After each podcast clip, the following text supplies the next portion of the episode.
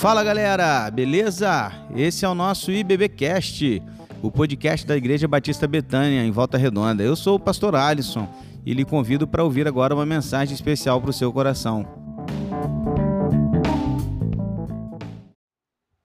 Esse negócio de não abraçar é muito chato, quer chegar perto.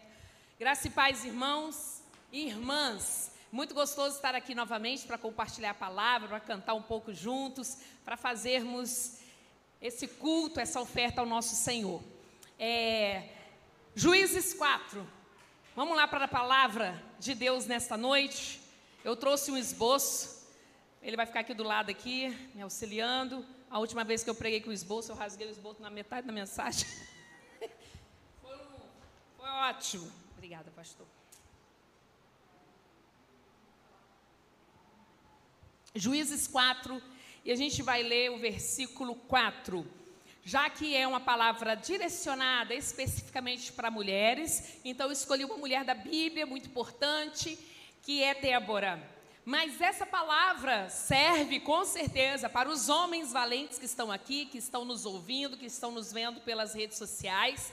E eu quero convidar a todos para marcar na sua Bíblia esse verso muito importante de Juízes 4, 4. Eu vou ler na minha versão, é, eu vou ler o versículo 4 e 5.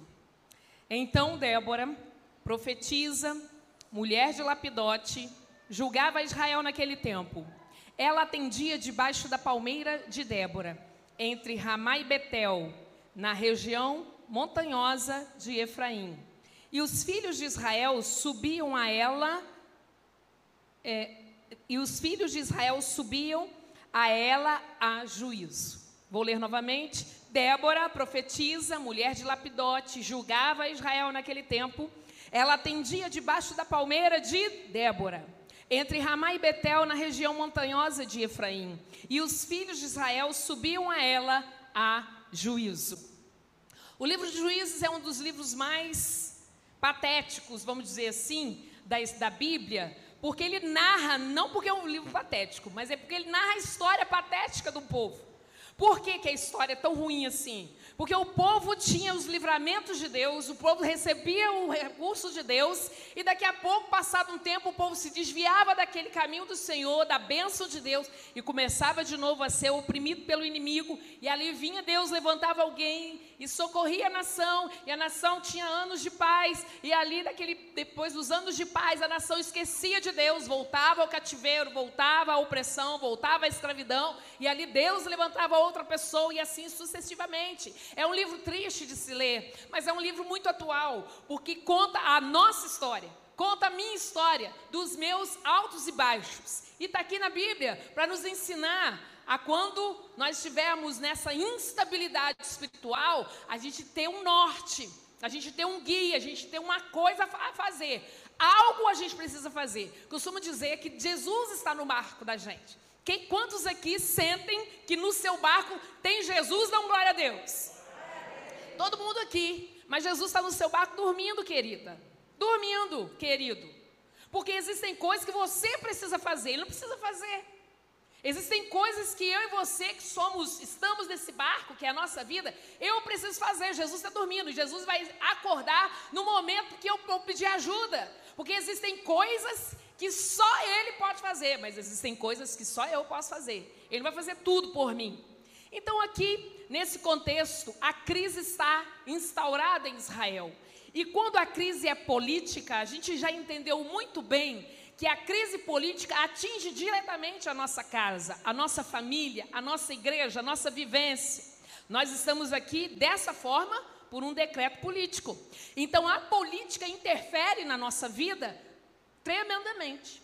E aqui a crise estava tão no auge que ela foi religiosa, ela foi política, ela foi financeira, o negócio estava um caos em Israel. E por diversas vezes, Deus levantou homens como interventores, homens como aqueles que vão agir nesse mundo diretamente impulsionado pelo Espírito Santo de Deus para ser canal de mudança, para ser canal de avivamento, para ser canal ali de bênção, de direção, muitas vezes. Mas nessa vez aqui, quem Deus levantou foi Débora, uma mulher. E isso é muito interessante, porque Deus usa homens, mas Deus também usa mulheres. Deus também usa crianças. Deus também usa jovens e velhos. Lembre-se que Moisés tinha 85 anos quando começou ali a sua caminhada no, no deserto. Lembre-se que Abraão tinha 100 anos quando viu o cumprimento da sua promessa. Então Deus usa crianças, velhos, homens e também mulheres. Glória a Deus, meninas. Glória a Deus, nós também somos usadas pelo Senhor para avivamento, para livramento, como interventoras no ente espiritual. Glória a Deus por isso. E o texto vai dizer: então, Débora, uma mulher. Então, Débora, mulher, ela é mulher de Lapidote. Lapidote não é um lugar, mas Lapidote é o nome do seu marido. E quando coloca assim, Débora, mulher de Lapidote, a, salta no texto a humanidade de Débora. Se Débora é mulher de Lapidote, Débora, quando acorda, às vezes ela acorda animada, faz aquela faxina, faz aquele arroz com feijão fresquinho, angu, uma delícia, está animada para cozinhar e para faxinar. Mas se ela é mulher de Lapidote, tem dia que ela acorda e não quer fazer nada, ela não quer ver ninguém. Se ela é mulher de lapidote, tem dia que ela está alegre, tem dia que ela está baixa, né, com uma autoestima baixa. Tem dia que ela está assim, se sentindo super poderosa, faz aquela maquiagem, se ama. E tem dia que ela vê as rugas e chora, fica deprimida, porque ela é mulher de lapidote. Ela é uma mulher, ela é um ser humano. E aí, como Débora é mulher de lapidote, como ela é um ser humano, ela é, ela extrai esse texto aqui, conta pra gente que ela é igual a mim e você. Alguém que Deus pode usar que é perfeitamente mulher, como eu e você que temos os nossos pontos altos, os nossos pontos fracos, os nossos pontos fortes, que nós temos as nossas manias de mulheres, que nós gostamos de falar pra caramba, que nós gostamos de ser chata, enjoada, que nós gostamos de ter o controle, que nós gostamos de mandar em casa, e aí quando chega o marido a gente quer que continuar mandando, o negócio fica estreito lá, mas Deus gosta de usar essas pessoas também, mulher, mulher de lapidote.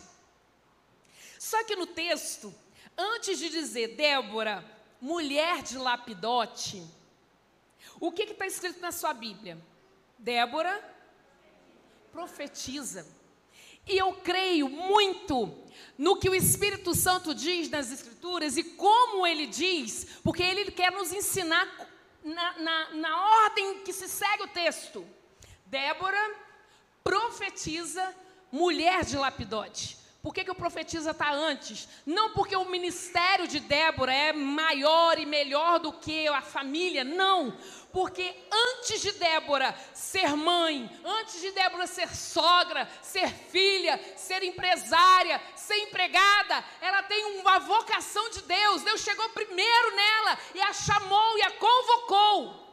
Porque Deus diz a Jeremias: Antes que você viesse a nascer lá no ventre da sua mãe, eu já te separei, Jeremias. Eu já te conheço, eu já te separei, eu já te consagrei, eu já escolhi você desde o ventre. Então nós somos chamados, temos uma vocação antes da nossa mãe nos ver pela primeira vez. Antes de nós obtermos os nossos nomes, Deus já nos chamou. Então eu aprendo aqui que antes dos meus primeiros traumas, antes das minhas primeiras decepções, antes das minhas primeiras crises, Deus já estava, Deus já tinha marcado a minha vida. Deus é o primeiro na minha vida.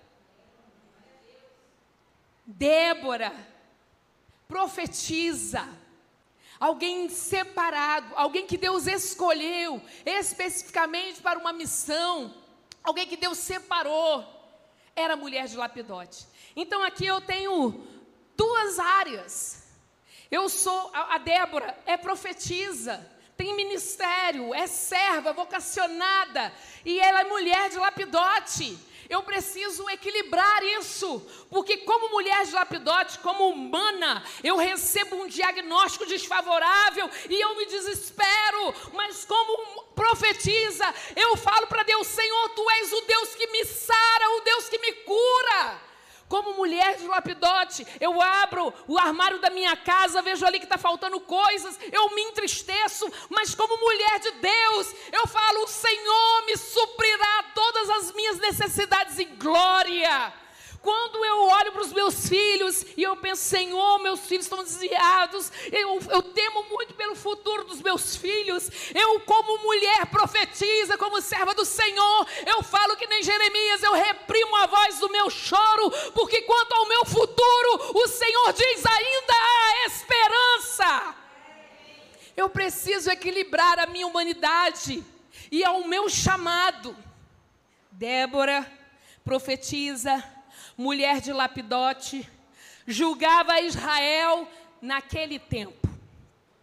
Naquele tempo, Deus levantou Débora. E naquele tempo, Débora julgava. No tempo de Débora, quem agiu foi Débora. E agora é tempo de quem?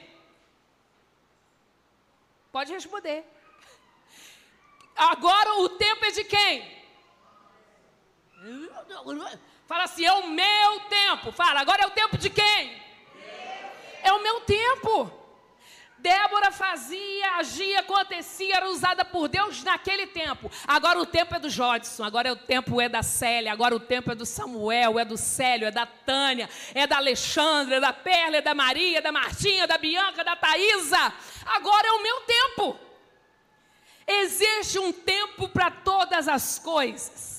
E o tempo passa muito rápido. Feliz aquele que entende o tempo. Porque quando você pisca, você já está com 40 anos. Você pisca de novo, você já está com 60. O tempo passa muito rápido. Eu vi a barriga daquela menina ali. E aquela menina já vai fazer 15 anos. Passa muito rápido. Eu estava ensinando a, a, a Thaís há algum tempo, agora ela já está com um filho de 3 anos. O tempo voa. E nós precisamos agir no nosso tempo. Ontem eu comprei um bolo da Tânia, hoje já tem três anos a empresa de bolo da Tânia. Cara, passa muito rápido o tempo. O Célio já está aposentado, cara. Não tem um fio de cabelo branco, passa rápido o tempo. Tem gente que, né, burla ali a lei da natureza. O tempo passa muito rápido, você já pensou nisso? Então nós precisamos aproveitar o nosso tempo, porque no tempo de Débora ela agiu, ela fez, ela aconteceu, e no meu tempo eu preciso fazer, porque meu tempo vai acabar. E eu tenho que ter a hombridade, a humildade de sair quando acabar o meu tempo, de me retirar para que dá um passinho para trás, para que Josué assuma, dá um passinho para trás, para que Timóteo assuma, porque há um tempo para todas as coisas. Eu não posso ter medo de sucessores. Porque se eu faço bem, se eu faço o meu melhor, se eu sou o melhor baterista, quando vier um outro, eu me retiro para o outro assumir, eu não vou ter vergonha, eu não vou ter nada, não vou ter ciúme, não vou ter medo, porque enquanto eu estava no meu tempo, eu fiz o meu melhor. Então quem faz o melhor não tem medo de sucessores. Eu tenho certeza que com toda a força a família pastoral está agindo aqui com toda a sua força, com todo o seu vigor. Mas quando Deus falar, agora Alisson e família vai sair daqui, vão se retirar, outros vão entrar. Eu não estou falando que Deus falou nada disso comigo, estou dando uma. eu estou dando só um exemplo. Mas como foi bem feito o trabalho, não vai ter vergonha, vai estar aqui na posse do outro pastor, desejando bênção, riqueza, prosperidade para essa igreja. Porque quando eu aproveito o meu tempo, eu faço o meu melhor. E lá na Bíblia eu estou cercada de gente chata. E os chatos estão aqui comigo hoje. E eu posso falar isso. Porque o Jodson liga para mim e fala assim: Sara, você viu o, o, culto online? Cara, você cantou muito desafinado. E o Jodson é meu pai.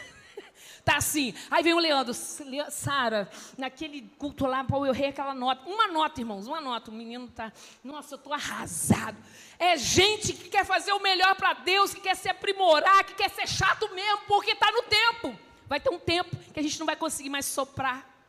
Vai ter um tempo que a gente não vai conseguir mais cantar, e aí a gente vai se retirar para essa galera nova que está chegando nos suceder, com exemplos do nosso ministério, com o legado nosso.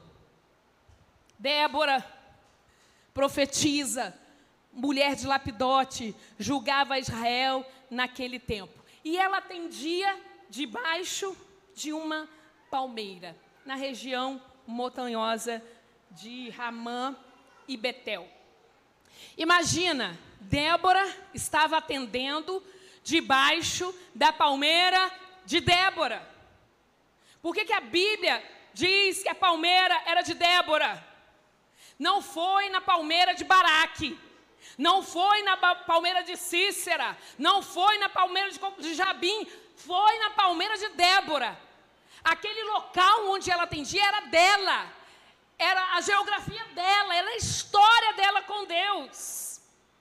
E agora você está me entendendo? Como eu e você precisamos ter a nossa história, a nossa geografia, o lugar nosso. Porque hoje em dia a gente aluga tudo. A gente aluga cadeira, a gente aluga templo, a gente aluga microfone, a gente aluga joias, a gente aluga carro, a gente aluga marido, a gente aluga tudo. Marido é para consertar as coisas. É marido de aluguel, é carro, é casa, é igreja, a gente pode alugar tudo. Mas aqui ela não alugou a palmeira da vizinha. Ela tinha a sua palmeira, a sua estrutura. E aí eu digo, o que, que isso significa? Sabe aquela pessoa que fala assim, amiga, liga, ora por mim. Amiga, eu estou desanimada, ora por mim, vem aqui na minha casa, vem me visitar, vem me ver, porque eu preciso, porque eu quero. Essa, essa dona aí está só na sombra da sua palmeira. Nada contra tirar uma folga na sombra da palmeira da amiga. Nada contra pedir uma ajuda, nada contra pedir um socorro e um auxílio ser ajudada, mas você precisa ter a sua palmeira. Você precisa ter sua intimidade com Deus. Você não pode se apoiar só nos testemunhos da outra. Você não pode se apoiar só nos testemunhos do outro. Você tem que ter a sua vida com Deus, a sua palmeira. Então o que você tem que fazer nessa noite? O que, é que Deus está mandando você falar? Fazer? Minha filha, compra uma enxada, cava um buraco, planta uma palmeira, vai cultivar a sua vida espiritual, vai ter os seus próprios testemunhos, sua própria vivência com Deus. E aí, quando você tem as suas vivências com Deus, aí a pessoa agora, as outras vão te procurar também. E você vai ensinar a mesma coisa. Você não pode resolver o problema que não é seu. Eu estou aprendendo isso. Porque nós mulheres somos assim, alguém vem pedir a nossa ajuda, a gente se corrói, a gente, né, somos todos emoção, né? Então a gente fica naquilo, a gente nem dorme pelo problema que não é nosso. Nós não resolvemos problemas. Quem resolve é Deus. E cada um tem o seu. Eu posso orar, eu posso auxiliar, mas eu não posso resolver o seu problema.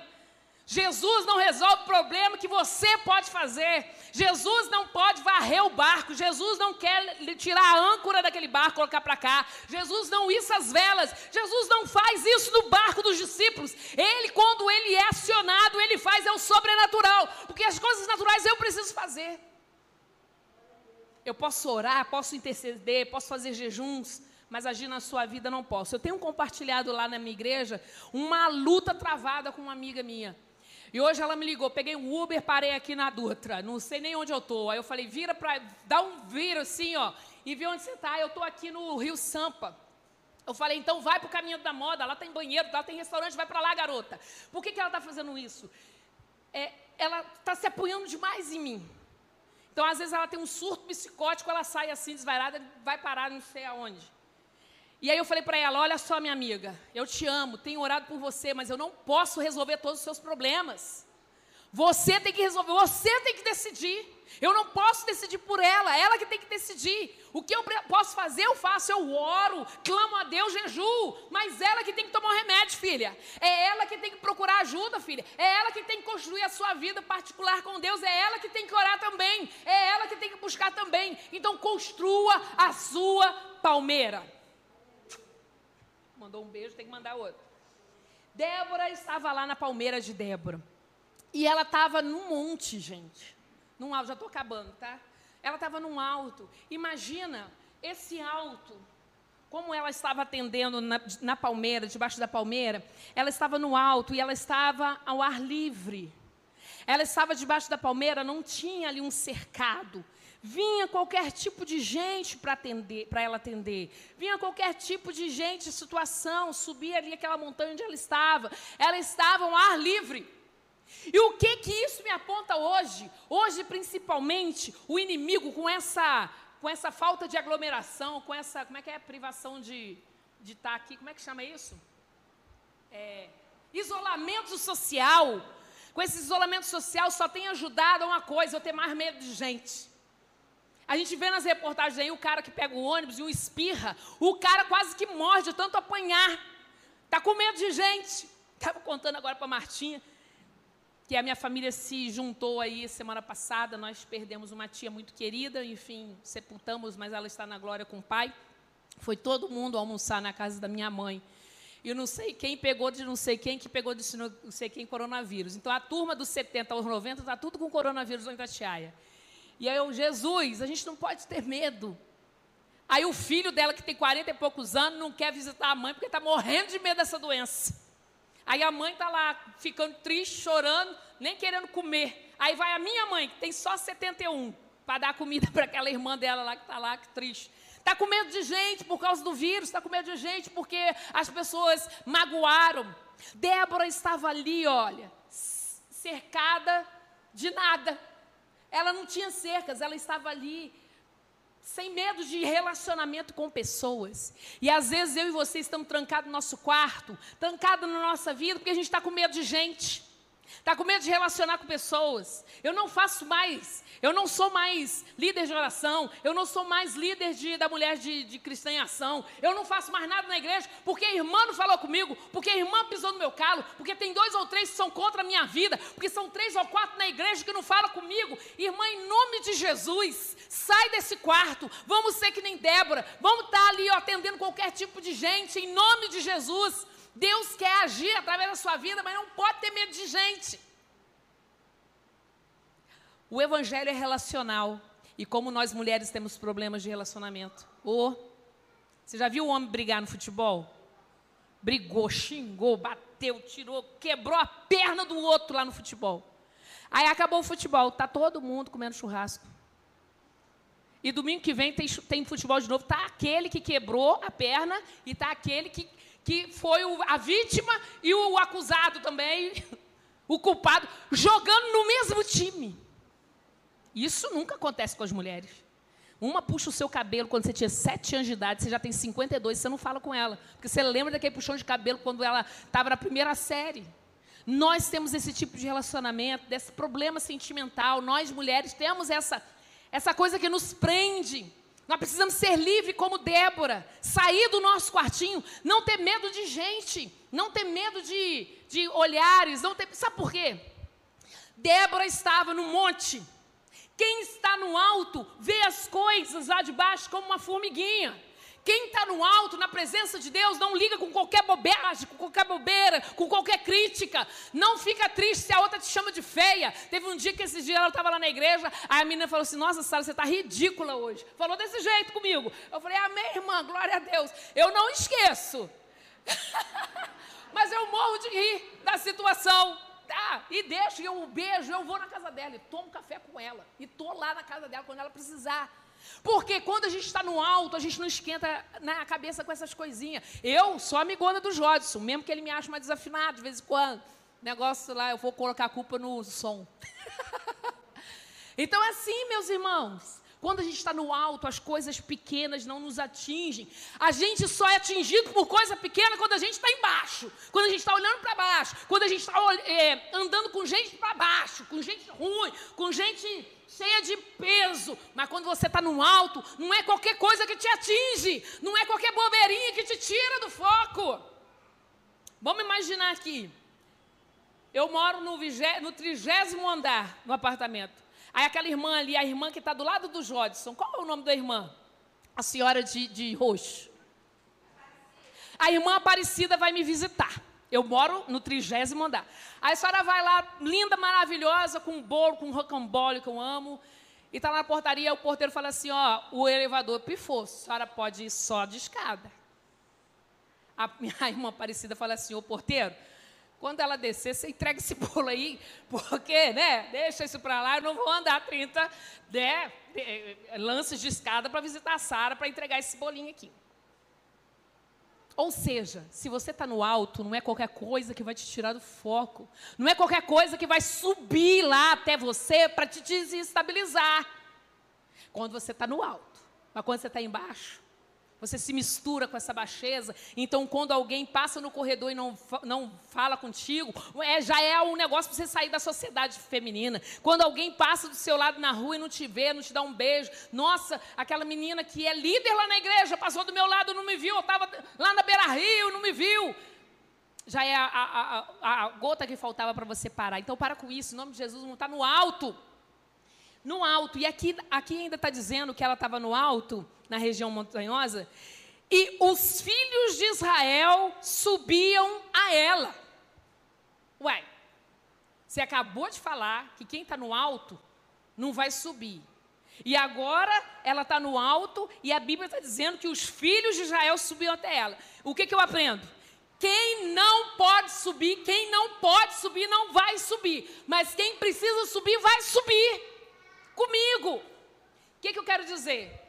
Eu e Débora, você, Débora, desse dia, da Betânia, está no alto, está buscando, está se santificando, está querendo uma vida santa com o Senhor, está querendo um ano profético na sua vida, onde você lança palavras no reino espiritual e você quer que aconteça porque você está buscando salvação na sua casa, você está buscando santificação, você está buscando, está buscando, e você olha para o lado, o seu marido não está contigo, aí o que, que você faz? Você desce.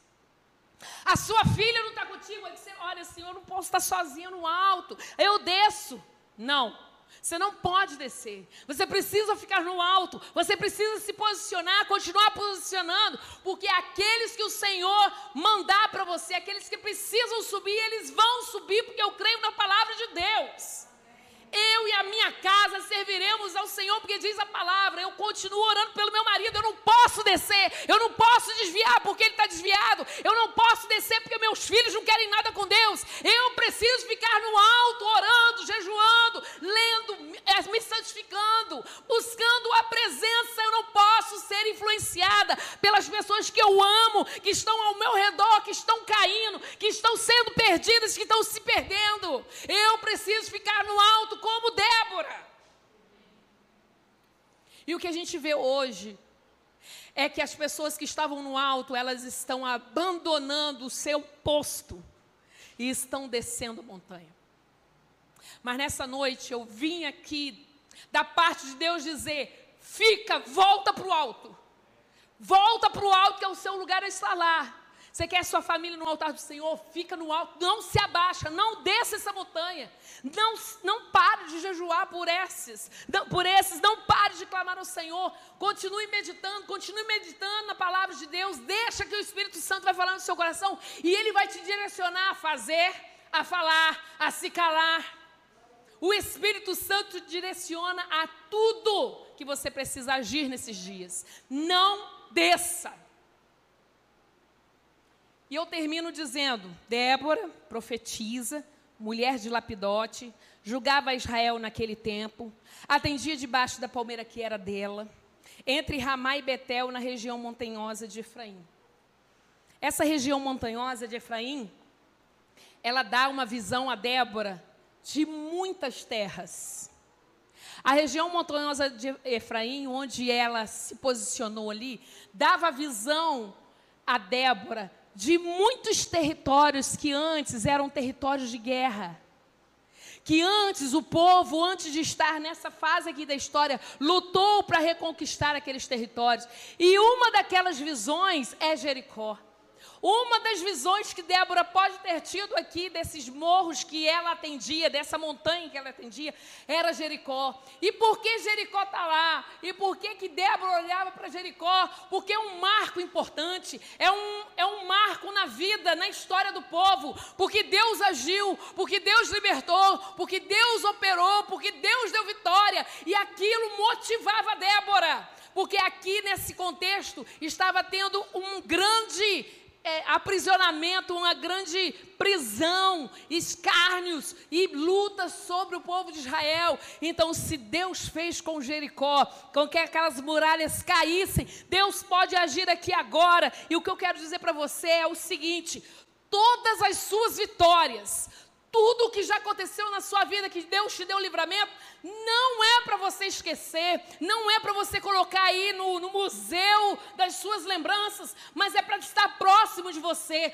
Todos os seus livramentos para estar próximo, para você sempre visualizar, porque aquele que fez antes, ele pode fazer hoje novamente. Aquele que te deu a vitória em 1970, ele pode te dar a vitória hoje novamente, porque Deus é aquele que faz ontem, que faz hoje e que fará amanhã, porque ele não muda. Todas as suas vitórias precisam estar bem estampadas no seu rosto, na sua memória. Deus já operou na sua vida, Ele pode operar novamente. Deus já realizou grandes proezas na família do fulano, Ele pode realizar na sua família né, também. É esse Deus que eu creio, é esse Deus que eu sirvo. Para o ano de 2020, que hajam muitas Déboras neste lugar. Mulheres que são mulheres, mas que têm ministério. Mulheres que têm ministério são mulheres, mas mulheres que têm uma história com Deus. Estão debaixo de uma palmeira que se sacrificaram muitas vezes para ter essa história digna com o Senhor. Mulher que estão no alto, que estão buscando o alto, porque Deus colocou você no alto. Mulheres que não se rebaixam a qualquer coisa, que não ficam antenadas, desligadas, paradas, trancadas por qualquer coisinha, mas estão no alto, buscando do alto o seu refúgio, o seu socorro. Mulheres que tem as suas marcas espirituais bem nítidas. Aquele Deus que me curou de um câncer, ele pode me curar de uma pedra nos rins. Aquele câncer que me curou de traumas emocionais, ele pode me curar agora também desse trauma emocional. O Deus que me tirou de onde me tirou e me colocou aonde eu estou, é o Deus que pode me capacitar, é o Deus que pode me impulsionar, é o Deus que pode fazer grandes coisas, porque Ele é Deus e eu sou dele. Eu quero convidar você a curvar sua fronte e busque o Espírito Santo para te lembrar. Ó Espírito Santo, lembre agora essas irmãs amadas quantas e quantas vitórias o Senhor as deu. Vitórias sobrenaturais. Vitórias que elas não tinham nem te pedido e o Senhor as deu. Vitórias e alegrias após abortos espontâneos.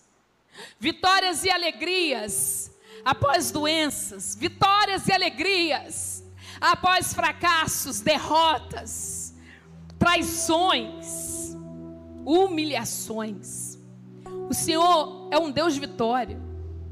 O Senhor é um Deus que nos leva para o fim da nossa vida em vitória, porque há vitória em Cristo Jesus e o final da sua igreja é vitória. Eu não creio na derrota das irmãs nem dos meus irmãos, eu creio na vitória, porque o Senhor é um Deus de amor. O Senhor é um Deus que nos ama e por isso nos dará a vitória no último dia.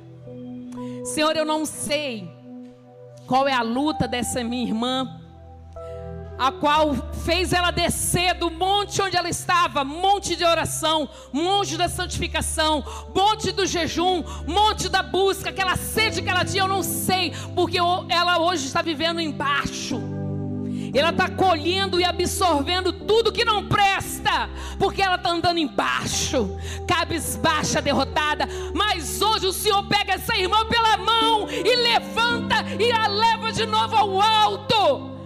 Lugar alto não é só um lugar para aparecer, mas é um lugar de proteção, porque não sobe no alto aquilo que não é para subir, coisas pequenas, coisas frívolas, coisa do inferno, não toca aquele que está no alto.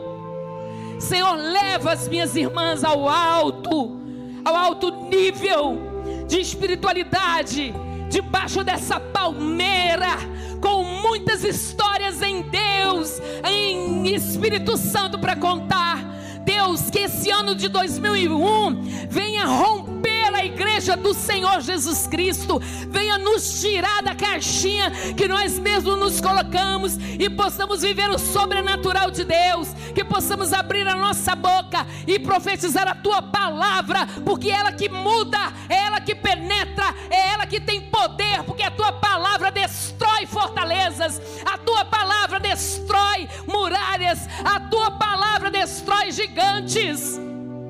Que possamos, como tua igreja, nos encher dessa palavra e que a nossa boca esteja cheia da tua palavra. Ah, não vai dar certo. Ah, isso não adianta. Ah, isso não tem nada a ver.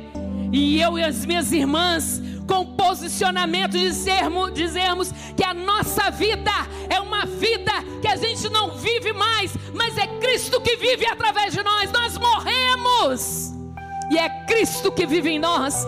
Por isso eu vivo a minha vida conforme Cristo viveria. Se Cristo realmente vive em mim, o que ele diria nessa situação? O que ele falaria nessa situação? O que ele iria fazer nessa situação? Oh, igreja do Senhor, morra para que Cristo viva através da sua vida. Nós vamos cantar essa canção. E aquela mulher que quer dizer: Sim, Senhor, eis-me aqui, eu quero ser Débora, conta comigo. Conta comigo para que esse ano de 2021 seja o melhor ano. Um ano de colheita, grande colheita, muitas mulheres sendo salvas, muitas mulheres sendo resgatadas, muitas feridas sendo curadas. Conta comigo, Senhor. Enquanto a gente canta, eu convido você a se colocar em pé e cantar comigo. Senhor, eis-me aqui. Eis-me aqui. Me leva para onde o Senhor quiser, porque eu sou tua tu és meu. Faça com a minha vida, com o resto de dias que eu tenho, a tua vontade, que eu cumpra a tua vontade, Senhor. Em nome de Jesus, vamos cantar.